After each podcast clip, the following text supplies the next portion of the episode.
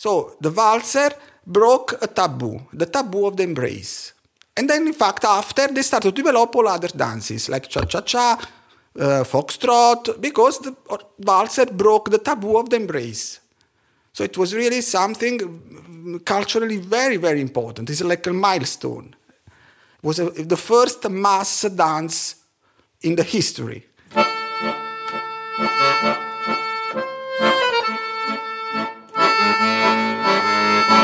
Cabeceo.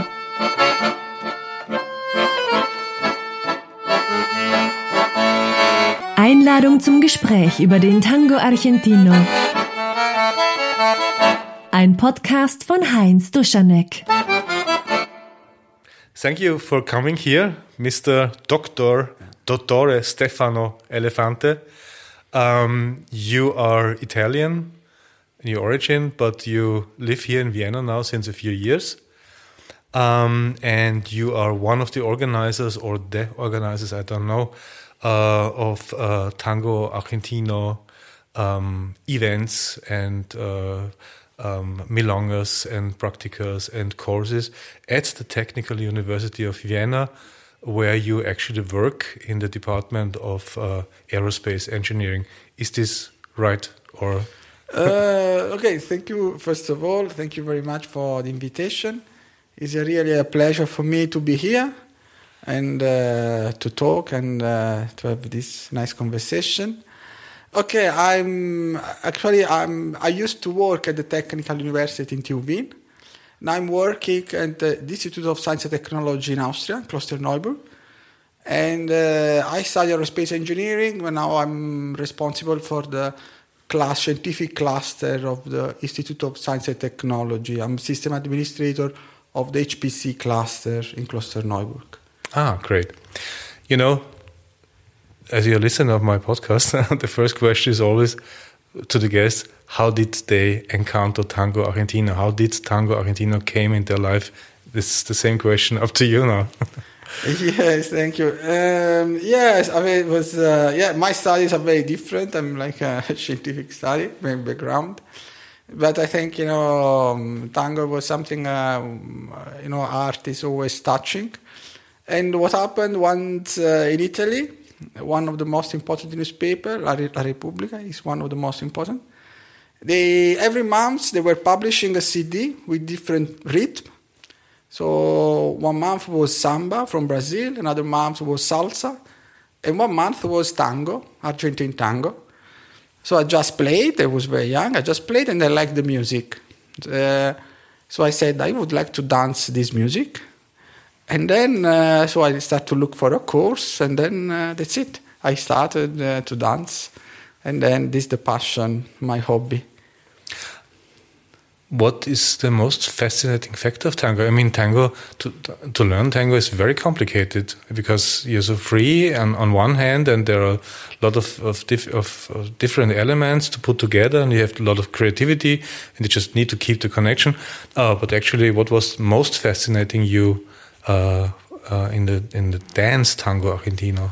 Uh, first, I think that what I said, the music, I like it. Uh, when I heard this CD was really touching, and actually after I found out it was Piazzolla, that is really, I think everybody understand why I was uh, hit by the music. And then I started to dance with the people. I started to dance to learn, and I think, uh, yeah, with respect to other dances, I like uh, probably that you need to have a conversation, a connection with other partners, and you have really more freedom and more creativity to do your steps and to do really to express yourself. I think in a way tango with respect to other dances maybe you have more opportunities. I don't know, but I mean uh, this is what I like that you can express yourself and you look for a connection with other partner, mm-hmm. with the partner you are dancing with. Actually, the steps are not important. What is more important is really the connection. So, what do you need to learn the steps before then in order to be able to forget them and to just do your thing? On the on the yeah that's i think it's a learning process. Uh, yeah you, sh- you should learn the steps but then after you actually you forget. Because what really it's important is the connection. And actually just w- what we say just walking is the most beautiful thing so. Did i understand it right? You lived in more than two countries more than just italy and austria. Uh, so, in how many countries did you actually take courses of tango argentino? Oh, well, I, for work, yeah, I had to go. I was in Spain, so I in Spain, in Netherlands, in London, Britain. So I've done courses tango. I mean, I started in Italy, and then uh, then for work I moved. And with me also tango moved. Let's say, yeah. I mean, but my work also always be related to engineering or to computer science, but never really to tango. This is interesting since you have done tango in so many countries. Um, what are, are there some really differences between the way of um, of doing tango argentino and and learning tango in these different countries, or is it always the same? Uh, that's actually a quest- a question that many people ask, they have to say.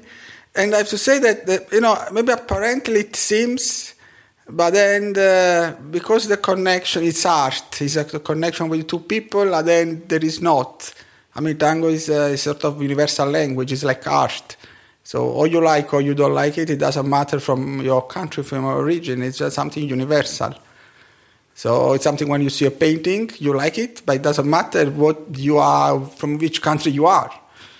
And uh, in a way, tango is the same. I think it's just a form of art, of express yourself. So, But did you experience some differences uh, where the teachers put the focus to? I, I just figured out, uh, like uh, in in Spain, they put more more focus on on musicality, and in England, more focus on technique and something. Did you experience something like that, or that people are more interested in com- connection or musicality or technique or something different in the, the different countries? Yeah, that's very yeah. For, maybe in some countries more the technique, other countries more the musicality. That's true. But at the end, the the final point is the connection. So how you go more with musicality, the- then you need to find yourself. So at the end, what that's why then uh, when you dance. If you manage to connect with the person, it doesn't matter the nationality. This is the point. These are just tools to connect. But what is the final point is the connection to have a nice moment together, to dance together with uh, someone. So this is in every country is the same at the end. It's only maybe the process, but then the final point is the same. Where would you put Vienna in this chain of countries and, and courses? Well, Vienna, I think is very nice. Uh, tango scene is really very nice. Uh, people here are very musical. That's why I have to say is one because I think here in Austria, you know, you really there are a lot of uh, grants for music and lots of people play an instrument. And actually, I have to say that is uh, one of the few countries where people are very musical, very fast. Let's say. So as soon as I dance with someone, they're really almost everybody listen to the music and they know the rhythm. So it's a very musical uh, country end. It's really the house of the music. Yeah, yeah. What was the driver? I mean, you wrote an, an article, a big article about um, um, analysis and comparison of balls in uh, Vienna, balls and milongas in Vienna and Buenos Aires. Uh, what was the driver behind this intention? Yes, uh, I mean when when I came to Vienna, I saw the ball here, and I was very amazed. I mean, something really unique in the world, and uh, so that's why I started to understand where they come from, when they were born, uh, really the origin. I mean, that's what I said. I started to dance tango almost 20 years ago, and uh, when I came here in Vienna, I was really amazed by this culture that is even much older than Argentine tango. Wiener Walzer is from beginning of uh, 19th century, so and I was really fascinated. I really could not spot uh, historically this uh, these events, uh, even the ball. I mean, I could not understand. Did And you then- did you attend some some balls in Vienna? Yes, actually, when I came, because I was uh, working at the technical university, I arrived in Vienna. After four or five months, I was sent to Hofburg, let's say, because it was just a normal invitation for a normal people working at the university. I think everybody received an invitation, everybody knows. And I said, was I really okay? Let's go. I like to dance. All my colleagues uh, they told me, no, but you have to go because uh, you like to dance. so with my wife, we just went. uh, Let's have a look. And of course, I mean, it's amazing. I mean, Hofburg is really the imperial palace. I think everybody, it's uh, the first time is really incredible. apart the beauty, uh, what was really touching me was uh, when I entered the main hall. The main hall it was something that really could feel 200 years of history, of dance history. Um, that hall really uh, it was uh, was very impressive because uh, you understand the dance was born there. There was something more than it was not ball. It was something much more deep. Um, that hall it was very clear that it was designed 200 years ago for dancing. It was really designed for dancing 200 years ago. And this is something unique that I never saw in my life before. In Italy as well, we have very nice rooms, very nice saal, I mean, but none of them was designed 200 years ago to dance. So when I came, when I went uh, to the main mall, for me was I said I, want to understand why this uh, is this. It's like this. It was very weird. It was it did not match with all my background with tango. This was there was something that did not match clearly. There was like 80, 90 years that there was no matching because uh, Walzer is much older. And so that's why I started to read, to understand, I tried to put in the historical uh, framework what I was looking at. So these events, these they were very old, 200 years old. And I think even even more, I looked at, at Wikipedia. I shouldn't say that, but I looked there, and um, I found out I didn't know that that the organization of dance events, almost bigger dance events, already started in the Middle Age. So in I don't know, 1200, 1300, more in families, um, family, as a family event, but then getting bigger and bigger and bigger until the Wiener, Congress came in 1800 and I don't know, six or 10. Um, and there the Viennese balls really became famous all over the world. Yes, exactly. For what I know, I mean, I can do something wrong because I just even I'm, I try to educate myself for what I understood is uh, okay. The, the, tradition says the Vienna Congress. Actually, the technical university ball, uh, they say that really is traced back to the Vienna Congress. is one of the oldest uh, in Vienna. Uh, but I think the origin of the ball is even like you said, it's a little older as well. I mean, uh, probably like you said, were family and then went went back. So that's why I mean I try to understand the ball and the relation between balls. That you know my culture, my dancing culture was starting from from the end of the 20th century with tango. So for me there were there were hundred years that I could not understand what what, what happened. Hmm. There was hundred years. For me it was something very weird, very very strange, absolutely very strange. So I start to read to understand and then uh, little by little, I try to, I start to figure out uh, every sort of all the pieces of this picture. Uh, in practice, uh, uh, what I understood, I mean, what I found, I found interesting documents. First of all, I think what I, I found out is that tango, I mean, Walzer was born.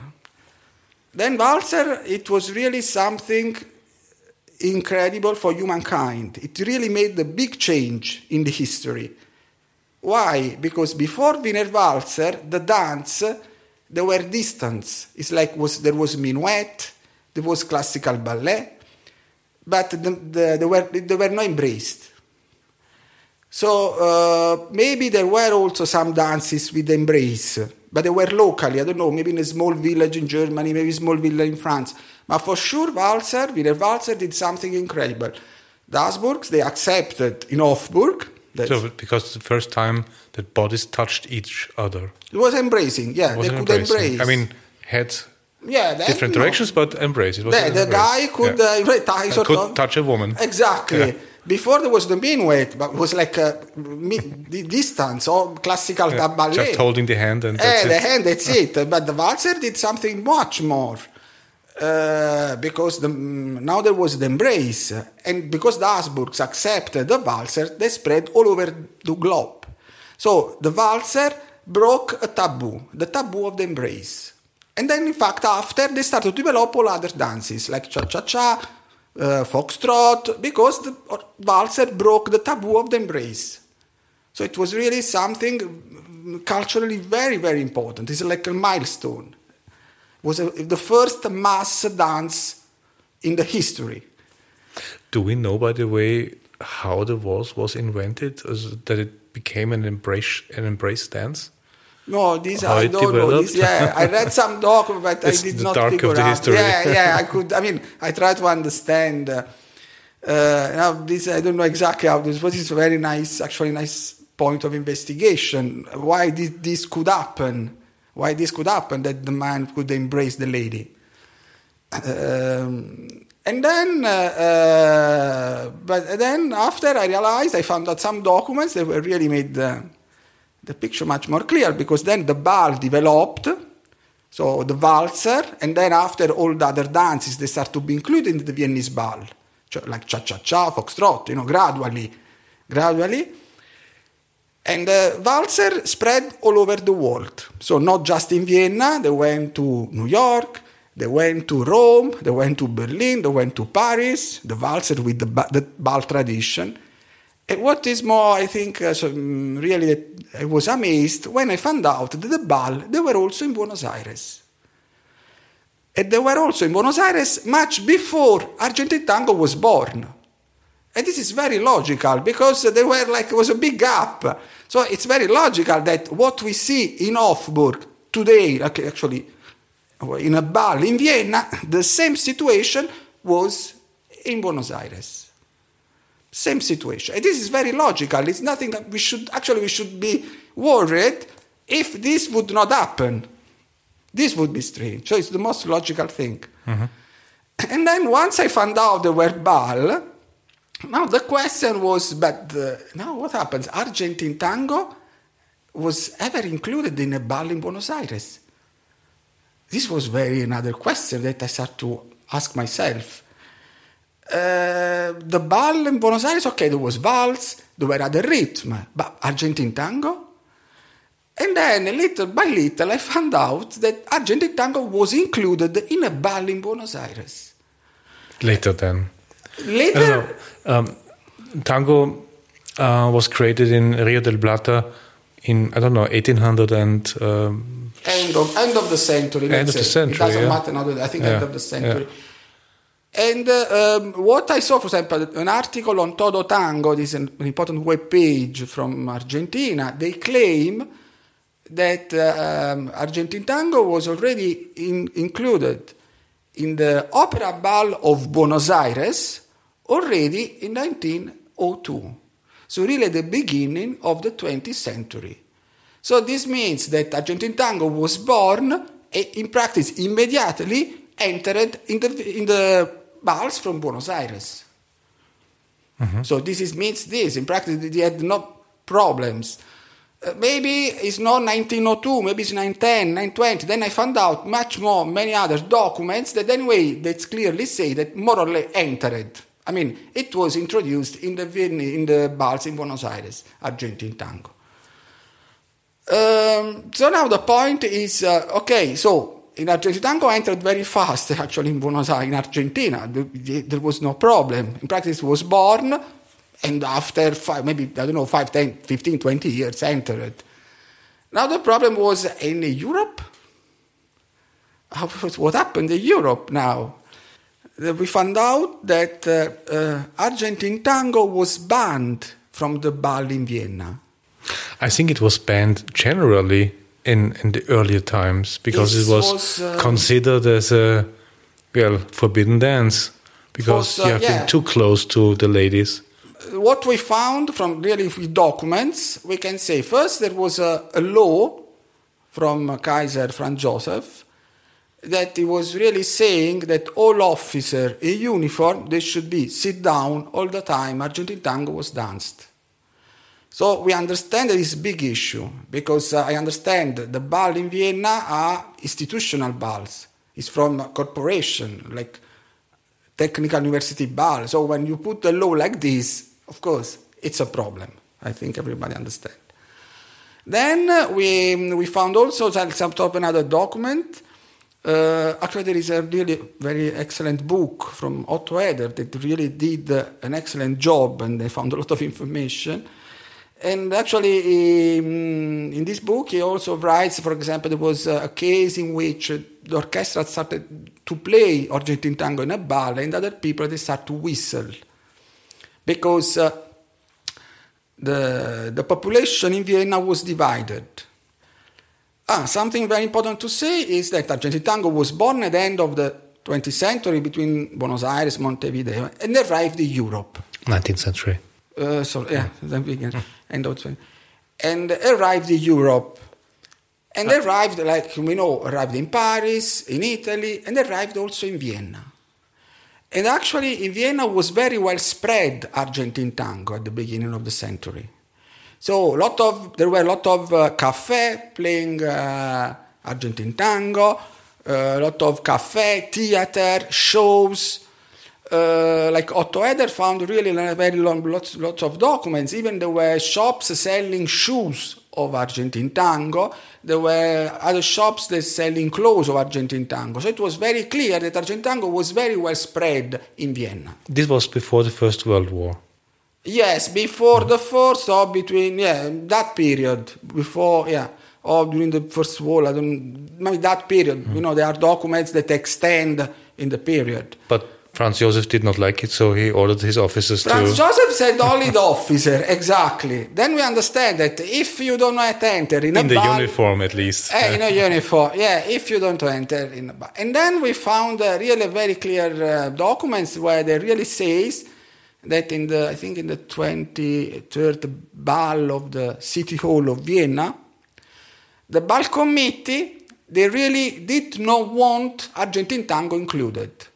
So the, that document clearly states that it was a, a social, know, social decision of the ball committee that did not want Argentine tango. So it was sort of look, we, we, we thought and we don't want that is here we dance Argentine tango. It's also speculation, but I think uh, it was the first dance where I can, let's put it that way, where I can feel the upper body of the lady Yes, pressed yeah. against the male upper body, and this is this was the first, the first kind of dance uh, that way, and maybe that was the the reason for banning it at balls and just dance it in in small clubs or coffee houses after midnight. Yeah, yes, maybe it could be. But I, what I, say, I mean, officially, It's just a yeah, speculation, exactly, yeah. speculation. Yeah. So I ask anyone who hears that, uh, who listens to us. yeah, they want to know. I think us. they got the same things, but uh, we not we did not find any document that says why. Yeah. These are just speculation. Exactly. Yeah. The, the people, just, I'm sure everybody's thinking the same. Probably it was They want to just crossing a border. Yeah, actually, uh, yeah, I would like to invite also the uh, the people who are listening really try to investigate this point because it's really something that really could really enrich the history. It could make clearly what happened in Vienna in that period and why it was banned. But um, did it then return to to the Viennese balls, Tango Argentino, or when? Well, uh, we don't know what. Uh, what I uh, now I organize exactly the the Nice uh, Milonga within the context of the Technical University Ball and the Science Ball. Uh, we did this in 2017. It was the first time that we- Long after the First World War. yeah, but maybe it was already organized before. We don't know. I mean, from 2017, we can say that it was uh, we, the Technical University Ball is including constantly the Argentine tango, and the Milong is organized within the framework of the Technical University Ball, and even the Science Ball, the Vienna Ball of Sciences. you said that Viennese balls, or also or um, balls in the style of Viennese balls, also happened in in Buenos Aires. Uh, did you find out uh, what was similar to to the balls in Vienna, and uh, was there something just different? No, this is a very important point. Um, for what I understood, they were very a copy of Vienna. I mean, there are a lot of details that make us understand that it was very, very, very close. The people that used to dress the smoking or the frack, like in Vienna, that's why they also danced Argentine tango with So the dress code was the same. The dress code was the same. Uh, they were in a big hall, like in really, there were really exceptional events, like here, like really magnificent hall. We can imagine there was the Opera Ball in Buenos Aires as well. So it, it should have been something very similar to Vienna. Even more, much more surprising was when I found out that also in Buenos Aires uh, they were related to, to, the corporation. It's like here. Here there is the ball of the medical doctors, the ball of the technical university, and also in Buenos Aires there were the ball of uh, like of the students of the, the university, and even the ball of the um, of different uh, professional corporation, uh, guilds, you know. And uh, actually, something very particular is when I found out, when I was, I think everybody's dancing tango, there are a lot of, uh, usually tango are written always for a lady, is for love, and usually is when um, always love related. But there were some tangos very strange, dedicated to the medical doctor, to dedicated to the cavities, to the, to the dentist, to the they were very said why they wrote this uh, these tangos for to, to, with this theme? And then I found out that these tangos they were written what happened that Osvaldo Fresedo for example was invited by the ball of the University of Medicine of the Faculty of Medicine. So Osvaldo Fresedo used to go to this ball and in honor of this ball he wrote some tango. So he wrote the dentist, because there were dentists in the, in the people dancing, or the nurse. There are a lot of balls like this. Because Osvaldo Fresedo or another orchestra, they were going to this ball and they were writing the text in honor of this new situation, of this situation. Um, how did they ask the ladies to dance um, in this time? Was the cabeceo already practiced also in balls in Buenos Aires?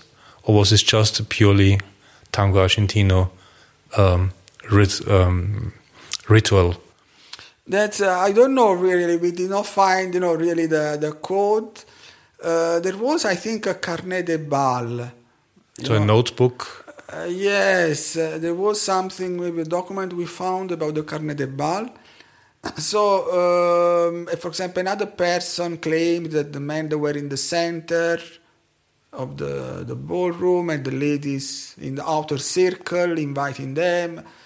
But uh, I don't know really, I cannot really uh, give uh, an histor- like a historical, scientific historical mm. answer. It's like these are like uh, before, so my feeling. But this dance book existed in Buenos Aires, Sorry? so I could this dance book, this this um, Carnet book, de Bal, Carnet yeah. de Bal. Um, so I could go to a table of a lady and and open it and put my name at some some dance there um, to just yeah say that I want to dance this dance with that lady. Later. Yes, I think I think I found something. I'm not sure. Yeah, I think I found something that was that this was saying. But that carnet de bal was very old. So at that time, when I, I think when I found this document, Argentine Tango was not born yet. It was all before Argentine Tango was born. So we don't know exactly uh, if Argentine Tango had this kind of invitation. You know, yeah. So you know, because it was all there. Because what I said, uh, the ball in Buenos Aires, they were much older. Of course, they are older than Argentine tango. Mm-hmm. So, did it really take until 2017 uh, that Tango Argentino at first arrived in a Viennese ball?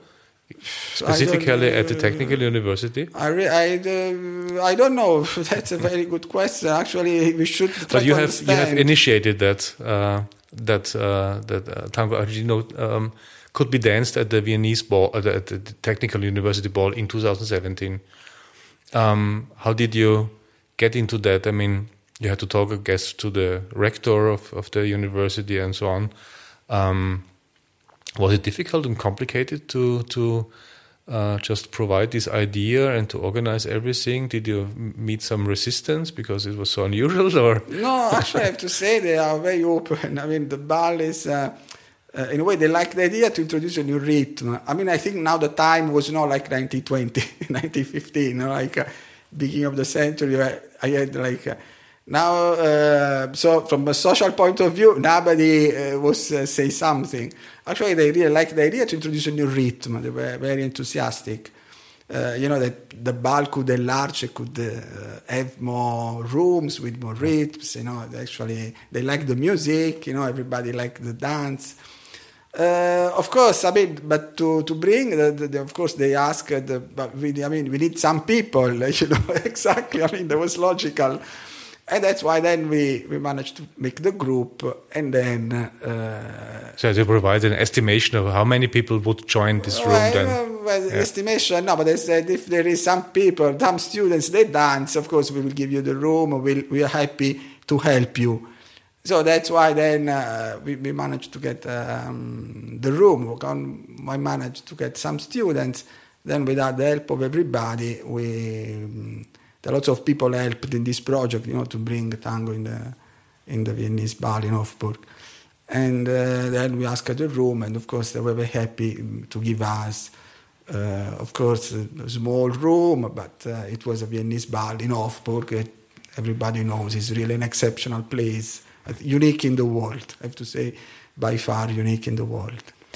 Now, um, there's a group um, of, of tango interested or tango influenced people, infected people, that's the right word, um, at the Technical University, uh, specifically by this Institute of Science and Technology, Austria, the ISTA, and they um, organize a lot, and they even have a mission, as far as I've seen on the on the website, the goal of these university groups is to promote Argentine tango dance and its culture through dance classes, discussions on its history, traditions, music, and cinematographic representations among students and university staff on a weekly basis. This makes me wonder why specifically on a technical university? Why not on the University of Economics, which deals with global uh, economy? Why not on the on the University of Vienna with the medical stuff? why are tech, why specifically technical university and technicians? Well, technical I think, uh, researchers. Yeah, everybody thinks you know, uh, like technical university of the Institute of Science Technology, they only just they do numbers. But uh, they need something entirely different. Uh, I, I, first of all, I think scientists, in a way, they are artists. It's like you know, mathematicians are artists. To make a formula, you understand, you need to be very creative. So I don't think between scientist and art there is a big difference. Uh, to write or to think a new formula like Einstein, these kind of people, they were artists. You know, they, they really thought something above the normal conception. So for you personally, as a scientist, is the to dance tango Argentina is not so entirely another entirely different world. There are similarities in, in, in the creativity and and uh, way of improvisation, or that you need to improvise constantly and to need to think about solutions and about possibilities. Yes, Could I put I it think that so. way? I think uh, I, I, I, I think I mean really people who does uh, math science they are artists. That's why. So the fact that lots of people from this institution they like to dance because that's why. And uh, what I said, you know, what you really said, you know, we don't just dance, we try to promote the culture. And I see these people are really interested. Uh, actually, you know, even this article or this investigation, they helped me to do. I mean, I've got a lot of people helping and try because everybody was fascinated and really apart the maths, the numbers, there were uh, there was the artistic, I think, the artistic point of everybody of these people and yeah, I mean the idea of to create to the creativity of the people. Usually, if you go to Milongas in, in Vienna, you see. Don't get me wrong, but I say older, older audience. Um, I personally miss people in the age of their twenties, uh, maybe even thirties. Um, we mainly have people dancing tango argentino in their 40s and 50s and 60s and also 70s. Um, this seems to be different in these uh, um, events on the technical university. Is this true? Yeah, because uh, they are students, exactly. the age is very, the average is very, yeah, it's like 20, 25, 20, 25. Yeah, because they are students student university staff. So the, the average is very, very, I mean, there are lots of young people. Is this only for students and, and, and uh, teachers and professors of the technical university, or could anyone go there and well, participate? Uh, it's sort of, um, it's mainly for students, you know, because we try to keep the university idea. Of course, external people, they are welcome. Uh, everybody is welcome. It's a public place, and uh, so in theory, everybody is welcome. Yeah. Thank you, Stefano, for this interesting talk. Uh, I learned something about uh, about the importance of Viennese balls because I was considered Viennese balls as something happening locally here in Vienna, and I was astonished to see that uh, it was uh, really famous for a while, for a longer while, also in Buenos Aires, and about the influences of, of waltz uh, and tango argentino. Viennese ball is it's really what I said. Walzer, a Viennese ball, ball really are something historical for humankind because really changed the way of dancing.